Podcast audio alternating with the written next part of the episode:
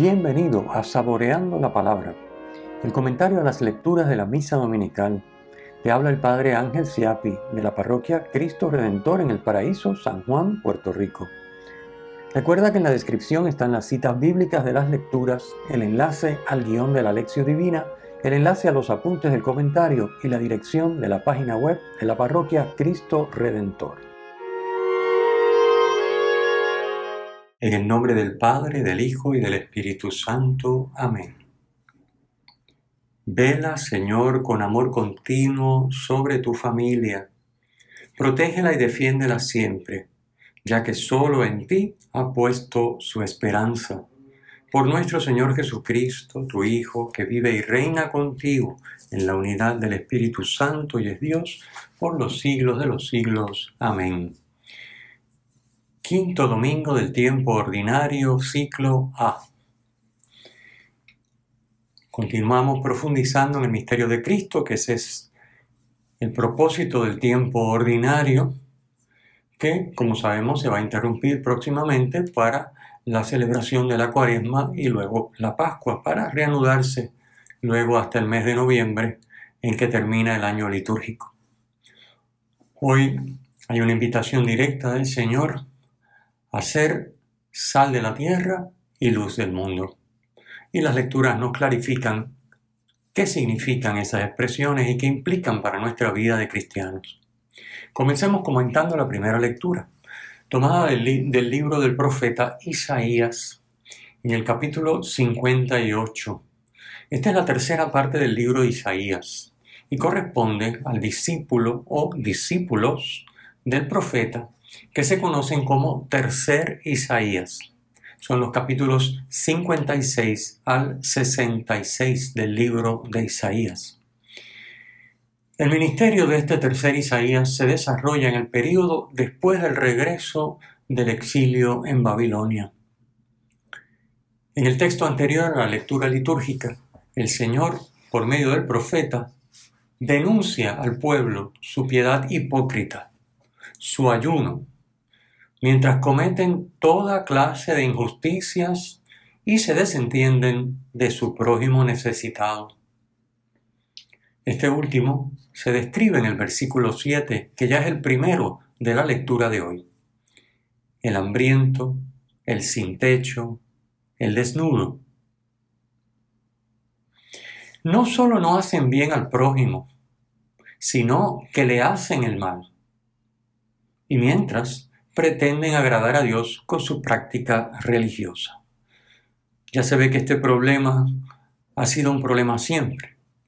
La hipocresía en la que se puede caer pensando que agradamos a Dios solo con nuestra práctica religiosa, un poco de oración, un rosario, ir a misa, y sin embargo no vivir, no vivir, no encarnar el Evangelio, no dejar que Dios tome posesión de nosotros y nos convierta en instrumentos para amar especialmente a los más necesitados.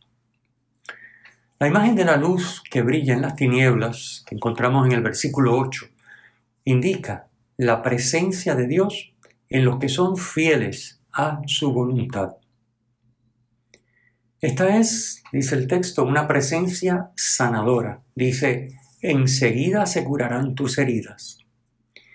Es una presencia que se manifestará en obras de justicia, dice, ante ti marchará la justicia.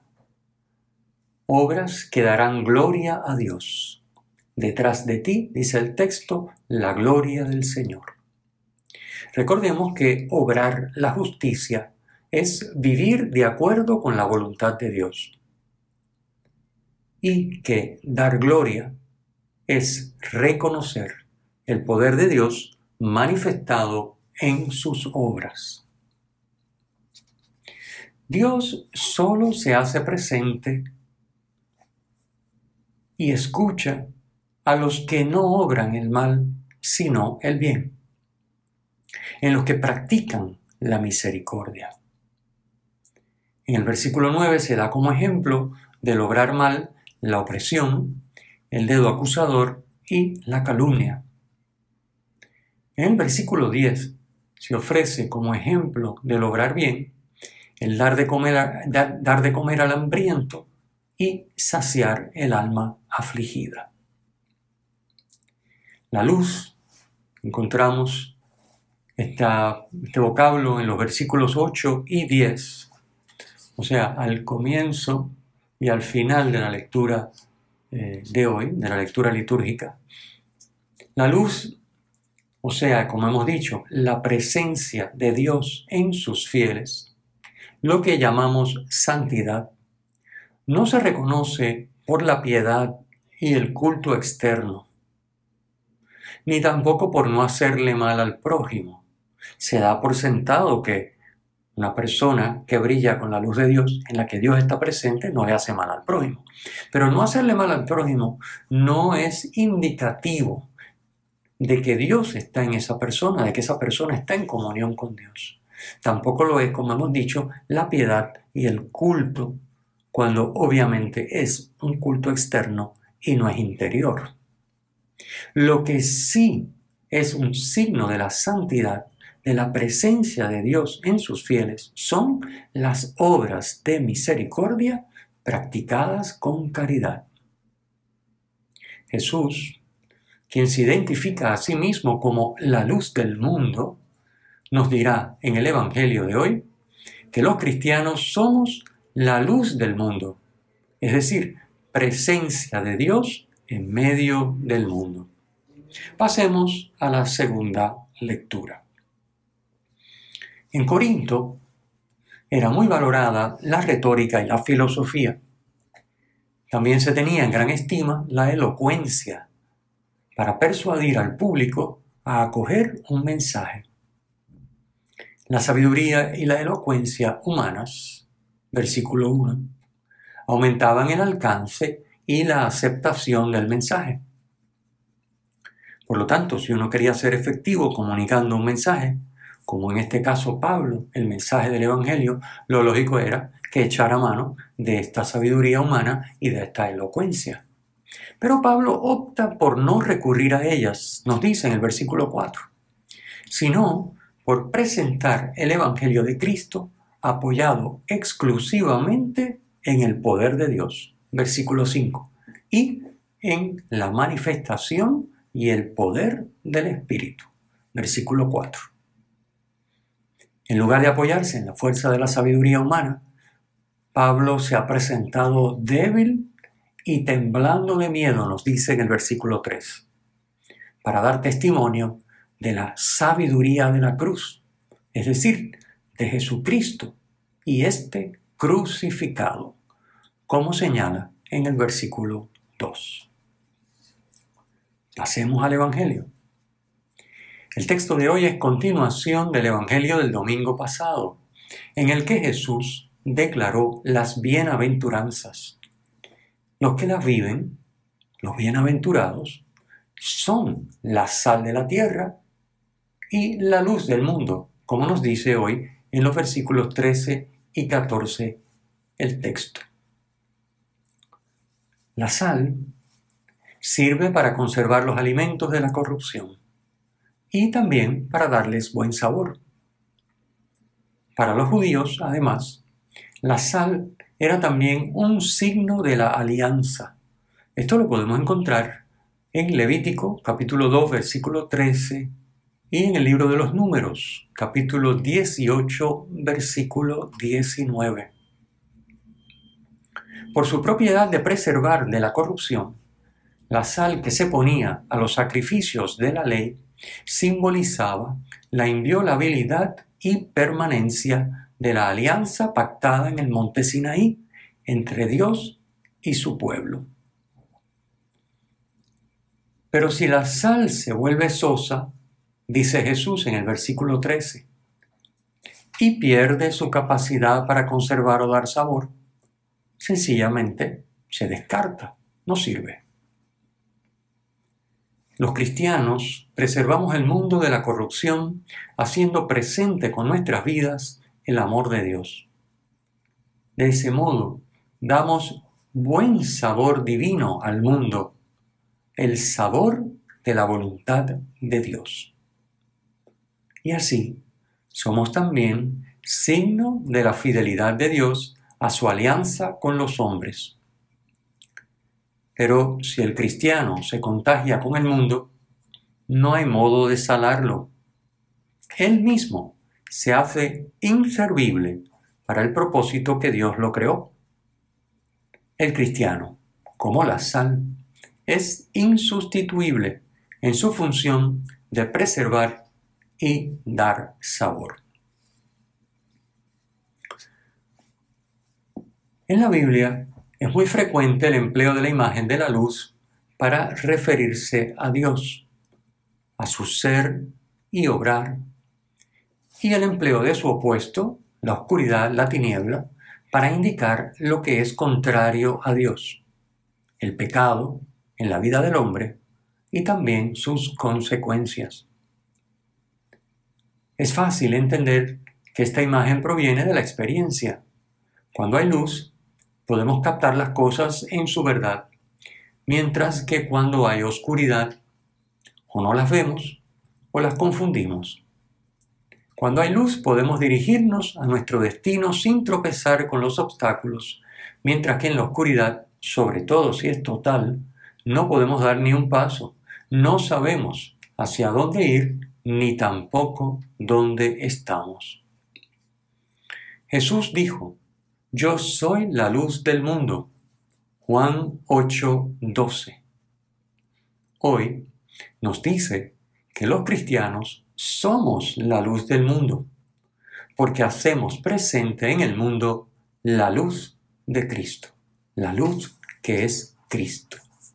Cuando falta esa luz, todos andamos desorientados y confundidos. Al decir vosotros sois la luz del mundo, versículo 14, Jesús está indicando que no hay otra luz para el mundo que la luz de Dios que irradian los cristianos. No dice vosotros sois una luz para el mundo, sino la luz. Es decir, no hay otra luz que la luz de Dios que irradian los cristianos. Es la única luz del mundo. Sin ella, el mundo está en la oscuridad. A continuación, Jesús añade dos imágenes sobre la luz. La ciudad puesta en lo alto de un monte, versículo 14, y la lámpara para alumbrar la casa, versículo 15. Una ciudad en lo alto no se puede ocultar. Sobre todo de noche, la luz revela su presencia. Los caminantes pueden guiarse por ella. La ciudad no se establece para servir de orientación, pero es uno de los beneficios que aporta gratuitamente a su entorno. Con el cristiano y la comunidad de fe sucede lo mismo. La lámpara de la casa se coloca en lo alto para que alumbre. No tiene sentido apagarla cubriéndola con un recipiente. El felemín era una medida para grano, semillas y cosas semejantes.